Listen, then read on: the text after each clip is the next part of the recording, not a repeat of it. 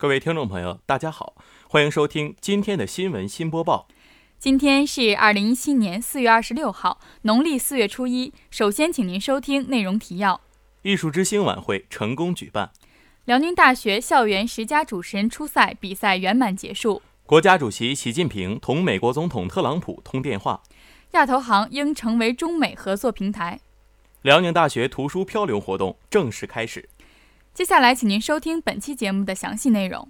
大学之声消息：由辽宁大学主办、辽宁大学艺术学院承办的一年一度的艺术之星，于四月二十四号晚六点在新大学生活动中心盛大开幕。艺术之星是辽宁大学艺术学院一年一度的盛大艺术晚会，旨在通过优秀的节目向学生们弘扬高雅艺术、陶冶艺术情操。今年的艺术之星以“与梦同光，异彩飞扬”为主题。莅临本场艺术之星晚会的有艺术学院各级领导以及其他兄弟学院的各级领导，同时也邀请了沈阳市第十一中学的学生们观看本场演出。本次的艺术之星晚会有歌曲、舞蹈、脱口秀、小品等，共计十八个节目。每个节目都是通过艺术学院的严格审查通过，旨在为同学们奉献优秀的艺术节目。舞蹈《水釉》刚刚给观众们带来无尽的中国水墨即视感，舞蹈《金陵十三钗》又把大家带到了那个遥远的年代。一首《如果云知道》让观众有着无限的遐想，爆笑的小品《校园》又让同学们回忆着青春。今年的艺术之星较去年相比，更多侧重了舞蹈和歌曲，观众人数也较去年增多了两百余人，共计七百余人。在晚会结束后，第十一届校团委学生会主席团进行了合唱，各学院领导也上台与演员及幕后工作人员合影留念。艺术之星晚会是艺术学院一年一度最盛大的晚会，旨在通过艺术之星来提升艺术学院同学们的综合素质，达到德艺双馨的办学目的。本台记者陈楚丁报道。大学之声消息：四月二十四号晚六点，辽宁大学蒲河校区在老大学生活动中心举办校园十佳主持人大赛。本次大赛由校团委举办。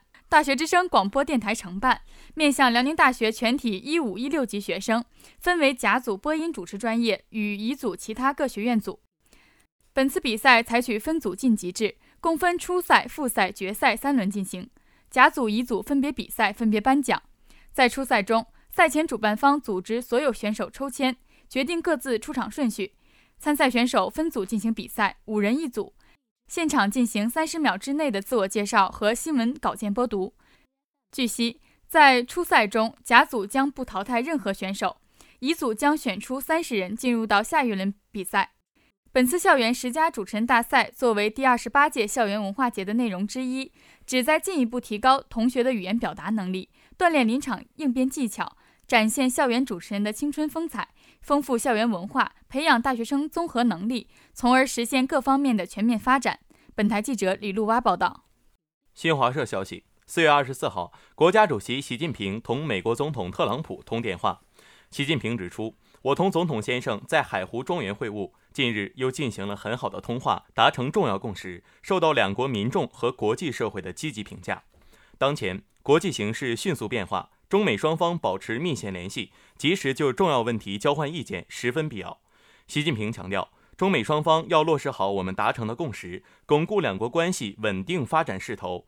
双方工作团队要加强协调，做好总统先生年内访华筹备工作，早日开启中美首轮外交安全对话。全面经济对话、执法及网络安全对话、社会和人文对话相关安排，推进经贸、两军、执法、网络、人文、地方等领域交流合作，加强在国际和地区问题上的沟通，推动中美关系不断取得新发展。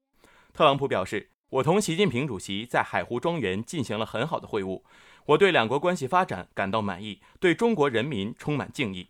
美中双方就重大问题保持沟通和协调十分重要。我期待尽快同习近平主席再次见面，并期待着对中国的国事访问。两国元首就朝鲜半岛局势交换了意见。习近平强调，中方坚决反对违反联合国安理会决议的行为，同时希望有关各方保持克制，避免做出加剧半岛局势紧张的事。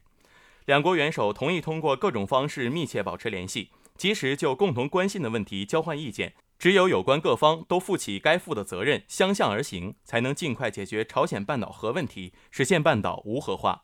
我们愿同包括美方在内有关各方一道，为朝鲜半岛和平、东北亚和平、世界和平共同努力。本台记者李路蛙。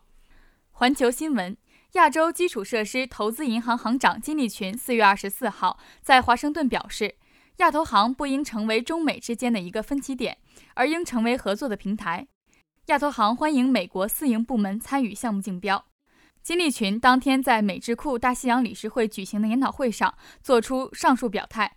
他说：“如果中美两国能够在亚投行问题上展开合作，那将产生非常好的效果。”他说：“中国邀请美国一同走入厨房，共同把蛋糕做大。”金立群表示，从筹建阶段开始，亚投行始终与美官方、智库、金融机构、企业、律师事务所及咨询公司等保持接触。亚投行非常重视美国企业的合作，希望找到双赢之道。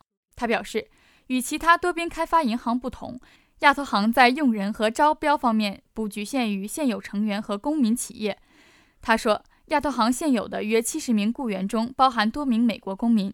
亚投行欢迎具备技术优势的美国企业参与亚投行项目的竞标。金立群当天还介绍了亚投行成立一年多以来的运行情况。他表示。亚投行二零一六年发放的贷款总额达到十七点三亿美元，项目涉及多个领域。在亚投行发放的贷款项目中，百分之二十五的项目由亚投行独立出资，百分之七十五的项目由亚投行与其他国际机构联合融资。同时，金立群预计到今年年底，亚投行的成员总数有望达到八十五个。本台记者陈楚丁。大学之声消息。为了让同学们培养阅读的好习惯，从阅读中成长自己、升华自己，辽宁大学图书馆和辽宁大学三味书屋社团共同承办了图书漂流活动。